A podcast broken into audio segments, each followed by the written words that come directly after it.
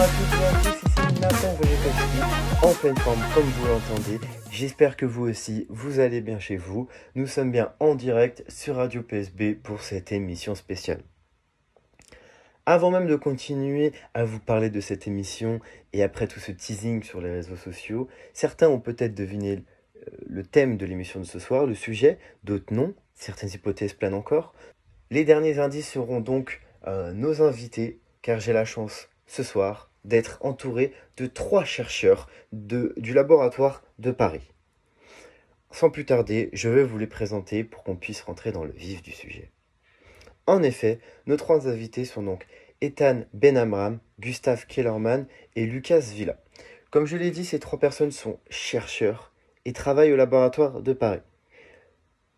Ethan et Gustave sont eux euh, spécialisés en physique quantique. Cela aide beaucoup pour trouver le sujet de notre, euh, notre discussion. Et Lucas Villa est lui spécialiste en informatique. Et beaucoup d'entre vous ont donc deviné le thème de ce soir, qui sera les ordinateurs quantiques. Mais qu'est-ce que clairement un ordinateur quantique? Je vais donc laisser nos invités répondre, car je pense qu'il n'y a personne de mieux placé que même pour nous expliquer ce qu'est un ordinateur quantique. Bonjour Nathan, merci de nous recevoir chez Radio PSB. Alors, euh, du coup, comment ça marche? Donc, un ordinateur quantique, c'est l'équivalent d'un ordinateur classique sauf que ces calculs sont effectués à l'échelle atomique. Donc ça se base sur les lois de la physique quantique qui s'intéressent au comportement de la matière et de la lumière au niveau microscopique. Donc à cette échelle, on retrouve des phénomènes étranges, totalement contre-intuitifs. Donc un objet peut être dans plusieurs états tant qu'on ne l'a pas mesuré. Donc c'est le principe de cette superposition quantique. Et deux objets peuvent s'influencer, même en étant séparés d'une grande distance, ce qui est le principe de l'intrication quantique. Ainsi, alors que des ordinateurs classiques fonctionnent avec des bits, des informations stockées de manière binaire avec des 0 et des 1, l'ordinateur quantique, lui, fonctionne avec des qubits, constitués de superpositions d'états entre les 0 et les 1. en bref, au lieu d'explorer un à un chacun les chemins, au lieu de prendre du temps à trouver le bon, l'ordinateur quantique est capable d'explorer tous ces chemins en même temps et donc de calculer beaucoup plus rapidement. D'accord, d'accord. Mais euh, dans votre définition, et lorsque vous parliez, vous nous avez parlé euh, de qubits. qubits Qubits Je le dis bien euh, Il me semble que c'est comme ça. mais qu'est-ce que c'est réellement un qubit? Donc, Merci beaucoup Nathan de rebondir sur ce que je dis, notamment des qubits.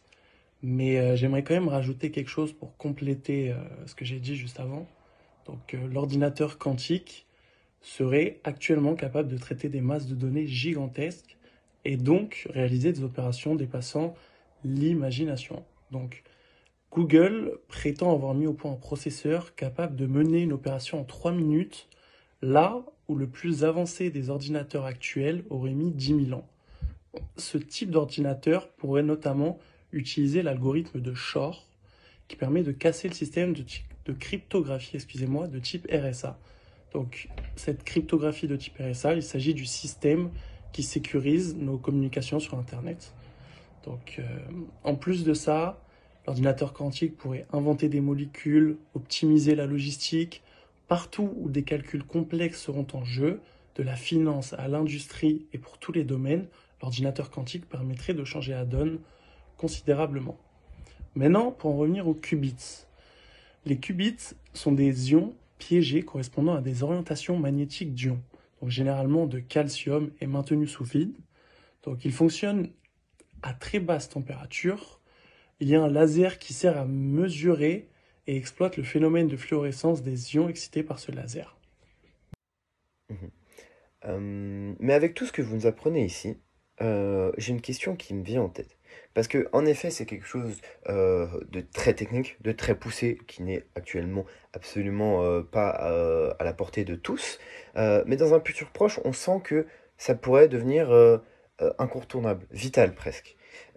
donc, ça m'amène à me demander quelles sont les entreprises, les pays les plus avancés sur, le, sur ce sujet-là, sur les ordinateurs quantiques, ont les technologies les plus poussées, les, les plus au point? Il faut noter aujourd'hui que c'est la Chine qui mène la danse. Donc, grâce à des investissements colossaux réalisés depuis une dizaine d'années, euh, bien avant les États-Unis et l'Europe. Alors ils sont vraiment à la pointe, euh, par exemple dans le domaine des communications quantiques, où ils ont euh, réalisé la cryptographie par satellite, ce que aucun autre pays n'a réussi à faire pour le, pour le moment. Les États-Unis peuvent également compter sur leurs entreprises big tech, qui sont à la pointe de la technologie quantique. Donc en tête, on a les, les, grands, les grandes entreprises de la GAFA, telles que Google, IBM et Microsoft, qui ont déployé des efforts considérables pour développer cette, technologie. En août 2020, par exemple, Google, qui développe depuis 2014 son propre ordinateur quantique, a annoncé que son ordinateur avait réalisé la toute première simulation quantique d'une réaction chimique. Euh, ce qui est quand même incroyable. Et au même moment, IBM a annoncé qu'il qu'il avait, avait, parvenu à doubler la puissance de son ordinateur quantique, Raleigh, pour atteindre un total de 64 qubits. Et Microsoft qui développe du coup son, propre ordinateur quantique qui s'appelle Q, euh, qui sera euh, utilisé pour développer et exécuter des algorithmiques quantiques. Et parmi les écosystèmes impliqués dans cette course euh, à l'informatique quantique, l'Europe a également déployé des efforts considérables pour maintenir au niveau des leaders. en mai 2007, par exemple, 3400 personnalités du monde de la science européenne et de la recherche ont signé un manifeste, du coup, qui s'appelle le manifeste quantique, un document qui, euh, qui, appelle donc à la Commission et les États membres euh, d'Europe à formuler une stratégie commune afin de, de, garantir une Europe qui reste euh, en tête de la révolution quantique avec la Chine et, bien sûr les États-Unis. Donc les, pays de l'Union européenne ont également lancé leurs propres initiatives quantiques. Par exemple, le Royaume-Uni et l'Allemagne sont donc en, tête. En 2013, le Royaume-Uni est devenu le premier pays d'Europe à annoncer sa propre stratégie quantique en investissant un total de 370 millions d'euros sur 5 ans. Et euh, on note qu'en 2018, le pays a, réussi à mettre en place un centre de calcul national dans le but de concevoir, donc de développer et construire un, ordinateur quantique. Et c'est en 2019 que le gouvernement britannique a annoncé un investissement supplémentaire de 153 millions de livres dans l'informatique quantique, euh, et l'industrie s'engageant à verser 205 millions de livres supplémentaires. Dans la suite de ma question précédente, et pour être plus précis, euh, quels sont les intérêts pour les nations, pour les pays, euh, d'utiliser les ordinateurs quantiques? Très bonne question, Nathan, merci beaucoup. Euh, les chercheurs d'IBM affirment aujourd'hui donc avoir prouvé mathématiquement qu'en utilisant une approche quantique, certains problèmes de machine learning peuvent être résolus plus vite qu'avec des ordinateurs classiques. L'apprentissage automatique est une branche bien établie de l'intelligence artificielle qui est déjà utilisée dans de nombreux secteurs pour résoudre divers problèmes.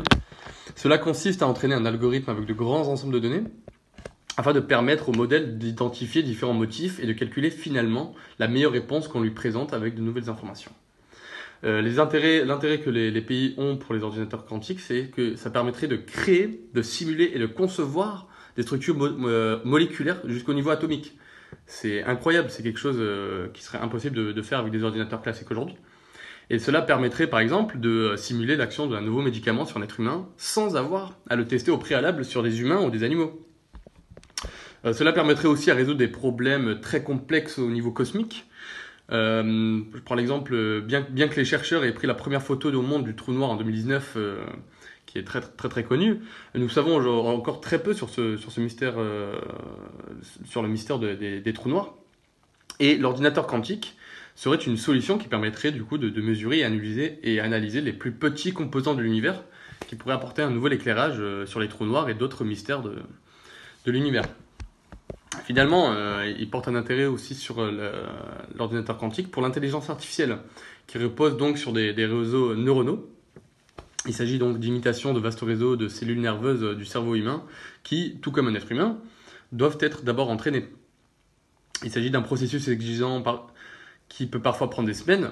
Avec des algorithmes euh, quantiques intelligents, le processus peut probablement être réduit à quelques secondes et les algorithmes peuvent donc évoluer beaucoup plus rapidement et devenir plus euh, intelligents, entre guillemets. Mhm. Je comprends totalement, euh, c'est extrêmement intéressant. Euh, et euh, sur la cybersécurité en général, si on prend pas ça d'un point de vue étatique, si on, on prend ça d'un point de vue cybercrime, cybersécurité purement, quels pourraient être les impacts et est-ce que ça pourrait être dangereux? Parce qu'au vu de la puissance dont vous nous parlez, moi j'y vois beaucoup de, de malfaisance, c'est un grand mot, mais d'utilisation malveillante.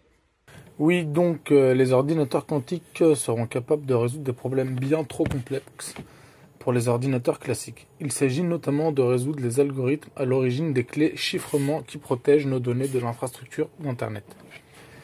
Une grande partie du cryptage actuel repose sur des formules mathématiques que les ordinateurs aujourd'hui mettraient beaucoup de temps à décoder. Pour simplifier, pensez à deux grands nombres par exemple et multipliez-les ensemble. Il est facile de trouver le produit mais beaucoup plus difficile de partir du grand nombre et de factoriser en ces deux nombres premiers. Un ordinateur quantique, cependant, peut facilement factoriser ces nombres et casser le code. Peter Shor a mis au point un algorithme quantique, nommé à juste titre algorithme de Shor, qui permet de factoriser facilement de grands nombres bien plus rapidement qu'un ordinateur classique. Depuis lors, les scientifiques travaillent à la mise au point d'ordinateurs quantiques capables de factoriser des nombres de plus en plus grands. Aujourd'hui, le chiffrement RSA, une forme de chiffre largement utilisée, notamment pour l'envoi de données sensibles sur Internet, est basé sur des nombres de 2048 bits. Les experts estiment qu'un ordinateur quantique devrait compter jusqu'à 70 millions de qubits pour casser le cryptage. Cependant, comme le rythme de la recherche quantique continue de s'accélérer, le développement d'un tel ordinateur dans les 3 à 5 prochaines années ne peut être exclu. Par exemple, au début de l'année, Google et l'Institut Royal Technologique KTH en Suède auraient trouvé un moyen plus efficace pour les ordinateurs technologiques d'effectuer les calculs de décryptage, réduisant les sources nécessaires par ordre de grandeur leurs travaux mis en avant dans le MIT Technology Review ont démontré qu'un ordinateur de 20 millions de qubits pouvait casser un nombre de 2048 bits en seulement 8 heures. Cette démonstration signifie que des percées continuent. Donc, euh, on va essayer de finir sur une note un peu plus positive. Euh, je vais donc tourner ma question tout simplement dans l'autre sens pour vous, euh, quels sont les bienfaits euh, que cela entraîne? Quels problèmes cela pourrait résoudre? Euh, Quels sont voilà, tout, tout l'espoir, tout, tout, ce que ça pourrait apporter de positif un ordinateur quantique? Bien sûr, monsieur, que nous pouvons finir sur une note positive. Dans le secteur des transports, par exemple, le calcul quantique permettra de résoudre des problèmes d'optimisation complexes, mais aussi de diminuer l'empreinte carbone de l'activité humaine, un impact indirect induit sur le long terme.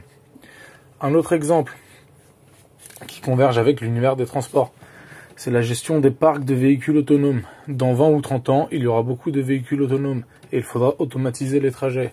Cela va se, poser la question de l'optimisation de ces trajets dans des systèmes entièrement autonomes, sans, intervention humaine.